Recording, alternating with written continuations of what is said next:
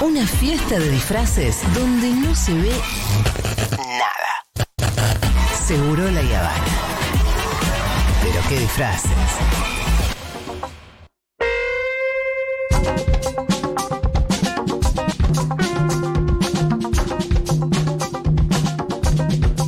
¿Qué tal, Santiago Levín? ¿Qué tal, Julia? Feliz cumple. Muchas gracias, Levín.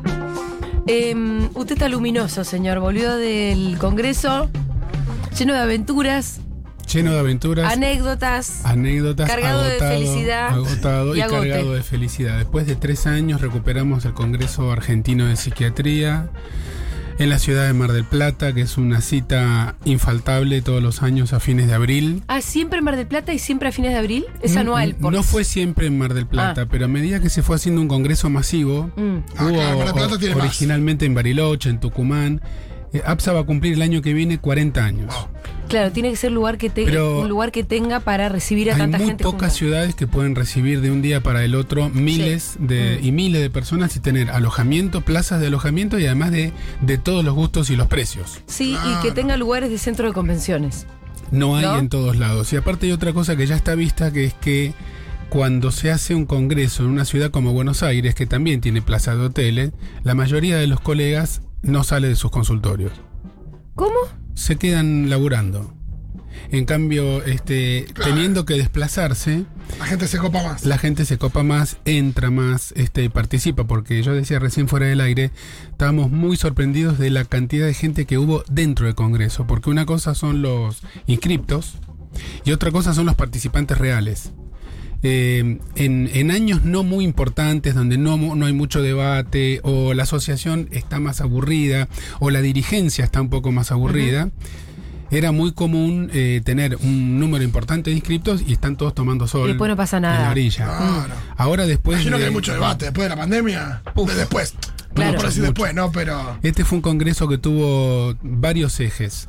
El principal fue la ecología y la emergencia ambiental, Ah, mira. junto con salud mental. Eh, luego el eje de la interdisciplina y el diálogo abierto, el subtítulo de psiquiatras en diálogo abierto. Eh, tuvo otro eje en el que yo coordiné, que es el diálogo con este, jueces, magistrados, fiscales, defensores y el Observatorio de Salud de la Facultad de Derecho. Hicimos cuatro actividades de miércoles a sábado con los genios del juez Carlos Goyi y Marisa Eisenberg, que es la abogada directora del Observatorio de Derecho, de Salud de la Facultad de Derecho, y realmente salas llenas, mucho debate, mucha circulación de micrófono. Vamos tendiendo a presentaciones cada vez más cortas para que después circule la palabra. Sí. Están pasando cosas en APSA. La gente joven se está empezando a empoderar y habla y cuenta experiencias. Hubo 60 mesas de residentes en un total de 700. Es, nunca había pasado eso. Es decir, que eh, les pendejes están empezando a aparecer y a decir lo que piensan. Y les viejes estamos hablando un poquitito menos. Sí, mira, che, el otro día se me ocurrió que podíamos hacer una columna cruzada con nuestra columnista de crianzas. Me encantaría, sí, sí, sí. Nos conocimos en el brindis de fin de año. Porque hay mucha crítica sobre viejas, eh, lo que ahora empezamos a, a creer que ya son viejas creencias que tienen que ver con el psicoanálisis de la forma correcta, entre comillas, de criar. Sí, Como que. son eh, viejas. Sí, viste, hay una especie de, de tendencia a decir que el colecho está mal, porque entonces vas a crear una dependencia o no sé qué cosa. Y las chicas están como con una escuela, creo que un poco más moderna respecto de prácticas que en realidad son más bien milenarias. Es un poco volver más a los orígenes. Y si dormimos en la misma camita, digo, hasta una cierta edad, ¿no? Eh, Y los no médicos nos acostumbramos a escuchar argumentos eh, muy distintos eh, de un lado y del otro. Las épocas y las modas van cambiando. Sí. El psicoanálisis perdió ya mucha de la influencia que tenía sobre la pediatría. Ahora vienen otras fuentes. Sí. me encantaría hacer un, un cruce, una eh, asociación ilícita con la columnista de crianza. Sí. Parece que hay mucho, mucho para decir ahí. Totalmente, como por ejemplo también la teta hasta cuándo se da, como la idea de que dar teta hasta muy tarde también es problemático en términos de salud mental. Sí, hay mucho verso, Mm. mucho verso, mucho prejuicio y mucha opinión personal. Sí. Eh, Vestida siempre o revestida de una cosa médica. Sí, eh, hay mucho para decir ahí, porque ¿qué quiere decir información confiable en salud? Sí. ¿De dónde se la va a buscar? ¿De dónde, de, de dónde se informa un profesional para decirle a sus a los padres de un paciente chiquitito que no conviene que duerma en la cama con ellos? ¿De dónde? ¿Cuánto, digamos, qué estudio miran? Este, si eso no es una cuestión que se cruza también con lo religioso, con hubo una época en donde la intimidad de la pareja se protegía especialmente, entonces los niños tenían que estar afuera. Partamos de la base de que el concepto de infancia eh, no existió en toda la historia hasta el siglo XIX. Claro. Entonces, eh, desde ahí hasta acá, hace siglo y medio, dos, que venimos dándole cada vez más importancia hasta la Declaración de los Derechos Sí. y hasta pensar en conocimiento centrado en niños y niñas, Ujú. especialmente diseñado. La asignación de, de género según el, este, la anatomía también. eh, creo que está cambiando prácticamente todo. Pero, de todas maneras, criar a un niño o una niña significa, en definitiva, ayudarlos a ingresar en la cultura. Es decir, que por una vía o por la otra no hay más remedio que señalar por dónde sí y por dónde no. Sí. Y siempre hay una cuota muy grande de arbitrariedad y muchas cosas no están ni bien ni mal, sino que son los modos de esa familia. Exacto. Lo que uno puede. Lo y que a más uno o le menos sale, lo que uno le sale de cómo ha vivido. Exactamente. Bueno, pero hoy vamos a hablar un tema que estuvo en la agenda la semana pasada. Eh, hablamos bastante sobre la cuestión de la política de reducción de daños a partir del folleto de Morón. Eh, defendemos desde acá la idea de la política de reducción de daños, aunque por ahí, viste, por ahí el folleto no tenía eh, la redacción más oportuna. Capaz no fue tampoco repartido en el lugar más oportuno, pero de cualquier manera nos parece que abordar la cuestión de las drogas desde un lugar más honesto y más preocupado realmente por la gente es sin duda el de la política de reducción de daños. Y además que es, es moderno. Yo el otro día también lo que decía acá era, en Europa se reparten jeringas. Se testean las drogas. Se Sí, reparten jeringas directamente, desde los 80. Sí, y es simplemente reconocer a una masa muy grande que es la, que es la, la masa de personas que consumen drogas eh, y no, van a- no quieren dejar de hacerlo y, eh, y que por ahí no tienen consumo problemático. Digo, existe eso. Sí, existe mucho eso. Y que podrían tenerlo, con lo cual está bien eh, esa política de reducción de daños. Repartir jeringas es lo mismo que poner cinturones de seguridad en los vehículos. Es exactamente lo mismo. Si todo el mundo condujese el vehículo como corresponde, no existirían los accidentes de tránsito. Pero van a seguir existiendo. Entonces el, apoya, el apoyacabeza, los airbag y los cinturones de seguridad, que cuando yo era chico no existían y no se usaban, eh, salvan vidas. Eh, política de reducción de daños son los carteles en la ruta que dicen si tomó, no maneje. O en todas las botellas eh, de alcohol que dice prohibido el consumo para menores de 18, Sí. beber con moderación. Eso es reducción de Sí. daño. O Lo los paquetes, es que- los paquetes de cigarrillos que tienen también sería, ¿no? La Exacto. controversia en- eh, empieza con la legal, legalidad e ilegalidad de aquella conducta que se asume que existe y que es peligrosa. Tomar alcohol se asume que existe, es legal y es peligrosa. Manejar un auto, aunque por ahí lo que te llevó a un accidente pudo haber sido en realidad una ilegalidad o alguna suerte de infracción, pero en, eh, en principio manejar un auto es legal. El gran problema acá es la ilegalidad, que genera todo un manto de tabú.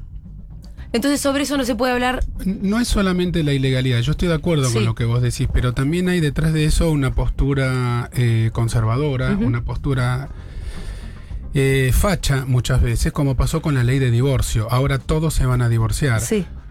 Todos se van a drogar si nosotros la ley de aborto, ahora Sí. todas van a ir a abortar. La idea no es que todas las mujeres que se embarazan aborten, sino que si te toca la necesidad de hacerlo, tengas las garantías este, para hacerlo como corresponde sin morirte. Eh, lo mismo pasa acá. Y este argumento de este, ustedes quieren que todas las chicas aborten o eh, quieren que todos los matrimonios se divorcien, es el mismo que se aplica acá. Si uno lee los diarios más conservadores o los programas más conservadores de la tele, eh, vociferando un montón de gente. Por cierto, qué insoportables son los programas de tele con un montón de gente gritando al mismo tiempo. Yo solamente me detuve a mirar eso la semana pasada para, para ¿Con tener quién te material. cruzaste con intratables? Por ejemplo. Pero ya terminó Intratables. Ya está terminando, Pero ya es un, es un formato que ya es Sí, ese. sí, igual no es exclusivo de Intratables, se empieza a repetir No, cada vez más digo, y pareciera que a la gente le gusta, porque si no tiene audiencia no lo repite. Es ¿no? No, pero no tiene tanta audiencia tampoco. Pero en todos lados dice gente Debe ser un programa barato de producir Es, también. es es eso. Es. Seguramente debe ser. Que cada eso. tanto metes un título y que ni hablar que estás operando también. con pocas ideas y, y con mucha y con mucha operación a cielo abierto. Son quirófanos, no son Sí, este, programas de pensamiento. En esos programas el reproche era están enseñándole a los chicos y a las chicas a drogarse. Sí. Realmente yo lo que quiero decir como médico psiquiatra es voy haciendo zapping, ni, Ah, ni lo veo, veo gente gritando y voy saltando de un lugar al otro. Eh, se ven panelistas, eh, gente que no está preparada para Claro, opinando de cualquier cosa. sí. Eh, opinators públicos que gritan por Sí. cualquier cosa, hacen que se pelean entre ellos para calentar la pantalla. Sí, eh, eh, un, generan un contrapunto que a veces es generado eh, Artificialmente. artificialmente y que no ayuda en nada en el debate. porque El asunto es así, eh, la política de reducción de daños ha dado mucho mejores resultados que el prohibicionismo o el abstencionismo. Lo hemos dicho muchas veces, pero yo quería sumarme, quería sumar mi voz a lo que se estuvo diciendo en Segurola y en la FUTU esta semana. La prohibición de las drogas que hoy son ilegales produce más muertes que las drogas mismas. Esto es un concepto recontrafundamental que lo viene diciendo en nuestro país Raúl Zaffaroni hace mucho tiempo. Eh, nos quieren aparte vender la mentira de que aflojar con, con este argumento de que las drogas tienen que estar prohibidas generaría un consumo generalizado. Lo mismo que con el divorcio, con el aborto y con todas las cosas que a la iglesia no le gustan. La gente usa drogas que son potencialmente tóxicas y peligrosas. Un porcentaje no eh, mayoritario, sino minoritario, desarrolla dependencia y adicción. Uno puede también morirse de un solo saque, no hace falta consumir muchos años. Hay drogas más amigables y drogas que directamente son un no rotundo. Nunca recomendaríamos a nadie tomar cocaína, ni heroína, ni inyectarse con opiáceos, que son drogas legales, no ilegales, y producen más muertes que la cocaína y la heroína en Estados Unidos. Los opiáceos analgésicos de uso, lo hablamos acá. Sí, lo hablamos, varias. Entonces, Oxycontin que, después derivó la... oxicodona. Se cruza lo legal con lo ilegal, con la moral, con eh, la sociedad careteadora, con los grandes diarios de la derecha argentina. Aparece mucha gente eh, en los medios diciendo drogas cero. eh, y después sus hijos van eh, de 16 y 17, van a las previas. Y en las previas lo- los papás y las mamás no tenemos control de lo que pasa. Lo que sí podemos hacer es enseñar a nuestros hijos a la responsabilidad con sus propios cuerpos y también el de los amigos y las amigas. Ayudar a los demás a consumir responsablemente marihuana, alcohol, básicamente esas dos cosas. Tabaco. Los pibes jóvenes fuman mucho, es una droga legal, pero causa mucho más muertes que, muchas otras juntas. Entonces, eh, ojalá pudiéramos aplicar una política de reducción de daños. A mí me parece muy valiente lo que se hizo en Morón. No me parece que haya estado muy cuidado el modo. Entonces, a mí personalmente, ya nos vamos conociendo, me fastidia muchísimo cuando retrocedemos Sí. terreno regalándole a la derecha tan fácil dos o tres tardes de, de televisión. Y para que Waldo Wolf y, y Fernando Iglesias salgan tan fácil, tan fácil, este, Daniel Santilli también con este tema. No podemos regalar tan fácil. Hay que hacerlo con un cacho más de inteligencia. Se sabe que el paradigma de la reducción de daños es un paradigma urticante en determinados sectores de, de las almas bellas bien pensantes en todos los países. Lo mismo que costó muchísimo sacar la ley del aborto, lo mismo que costó muchísimo la ley de matrimonio igualitario, porque implican el acercamiento cada vez más próximo de un nuevo paradigma de convivencia. Entonces todavía las fuerzas este, de la reacción se resisten y ponen argumentos que se repiten en las escuelas, en los colegios religiosos, etcétera, y hay muchos colegas míos también que se declaran luego este, eh, eh, co- contrarios a determinadas prácticas y, por ejemplo, no practican un- una interrupción legal del embarazo ni siquiera cuando hay una orden judicial. Objetores de conciencia. Eh, entonces, decirle a la gente, si te drogas, hacelo con cuidado, está bien. Si podés no drogarte, no te drogues. Eh, si podés evitar las drogas de las que se sabe que son muy peligrosas de por sí y que en una sola dosis pueden tener consecuencias fatales, no lo hagas. Cuando uno escucha eh, neurocientíficos contando los daños que se producen en el cerebro de las personas que consumen marihuana desde la Ay, qué adolescencia, insoportables. eh, no hacen estudios estudiando este, lo- los daños de la polución ambiental en los cerebros de los adolescentes o del plomo en el agua que tiene muchas villas como por ejemplo cerca del, el del riachuelo o de enorme cantidad de co o de glifosato. Esos mismo. estudios, eh, de cualquier manera, Santiago, em, ¿cómo se hacen? Digamos, se muere un drogadicto, le hacen una No, no, no. disección, sacan No, el cerebro no, y no. ven cómo quedó el cerebro. Me hace acordar el programa que tuvo Andy Chango cuando le mostraban el. Ese es un helado de kiwi. ¿Te acordás? no, no me acuerdo, no sé. Le mostraron una filmina donde tenían un cerebro. Este es un cerebro de alguien que con- consumió marihuana y un cerebro verde era. Y este alguien que no consiguió. Y Andy le dice, pero ese es un helado de kiwi. Está muy bueno, no, no se pone Pero porque verde el debe haber cerebro. mucho, mucho mito. Bueno, ¿te acordás si, cuando.? si comen, si los oyentes comen mucha lechuga o rúcula, no se le va a poner tampoco verde el cerebro. No, es estúpido lo del Eso pasa verde. nada más que con los chupetines Pero- y la lengua. Pero hay mucho de, de que se supo- de supuestos o no supuestos, pero estudios científicos que sostienen determinadas posiciones que cuando se te, te entras un poco más son metodologías que la verdad generan preguntas. Es lo que a mí me pasó en, su- a su, en su debido momento cuando yo decidí vaporizar en el primer trimestre de mi embarazo. Que cuando leí todo lo que había, vi que eran encuestas, algunas mamás, a las que les preguntaban, ¿usted consumió? Sí, consumí. ¿Y su nene como es distraído?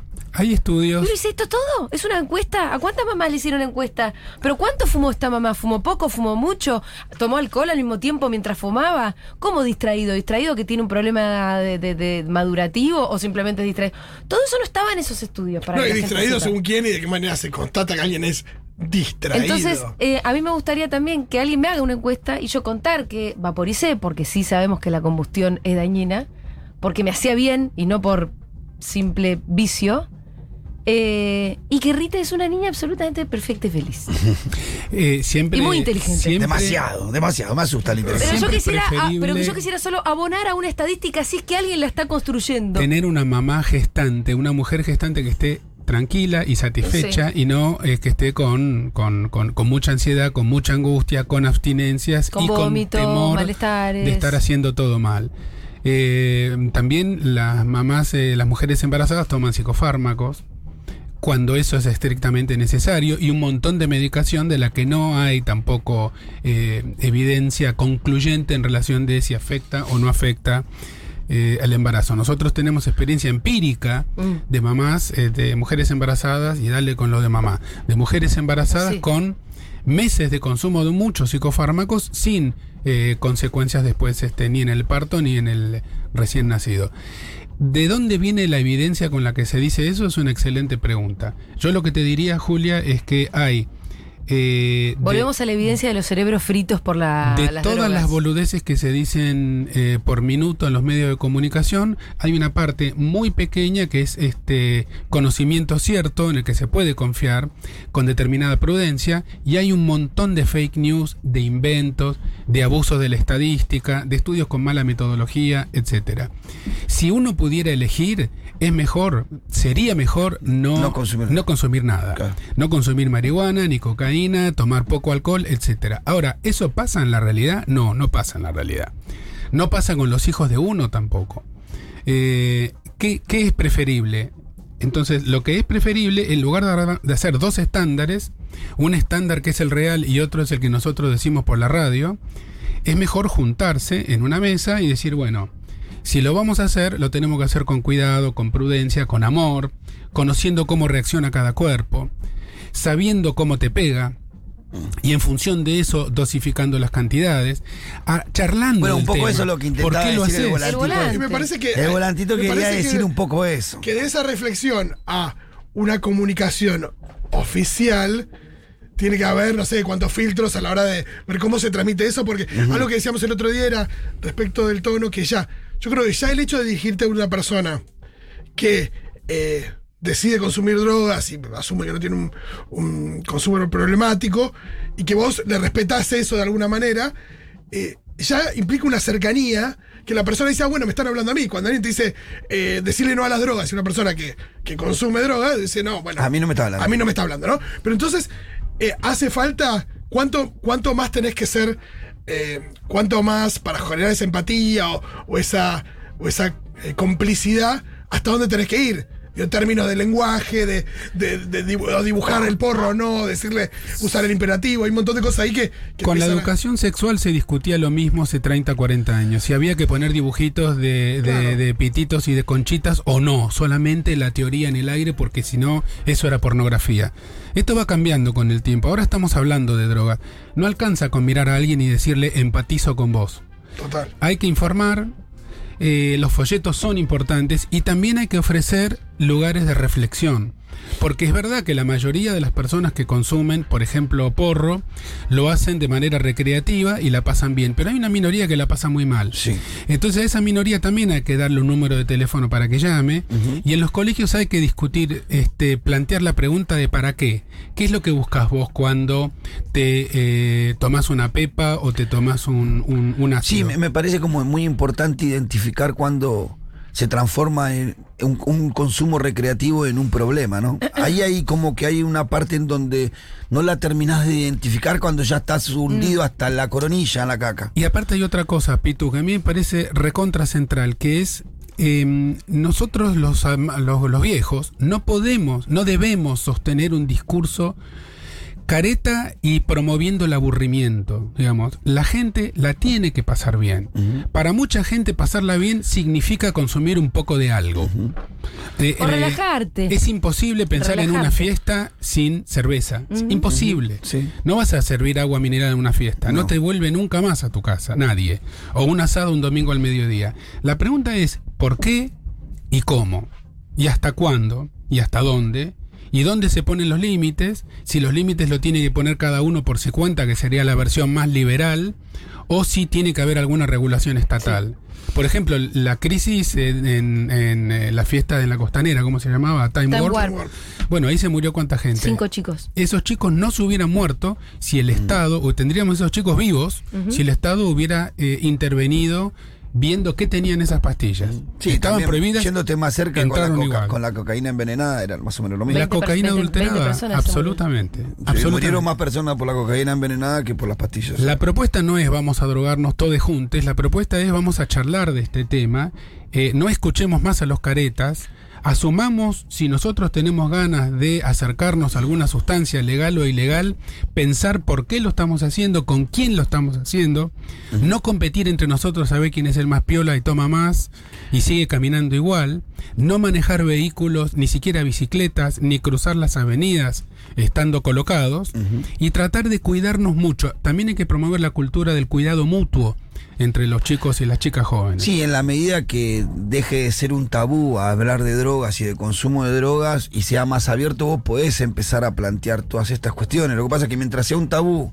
la gente siga mirando al pibe que se fuma un porro como si fuera un loco desquiciado, drogadito, Sí. sin recuperación, es muy complejo abrir la No, puerta es- para es- charlar eh, estas La verdad cosas. que es, es una hipocresía que, que nunca va a poder generar una solución para los Con, problemas hipo- que con existen. hipocresía no podemos hablar Claro, ni, de sexualidad, No.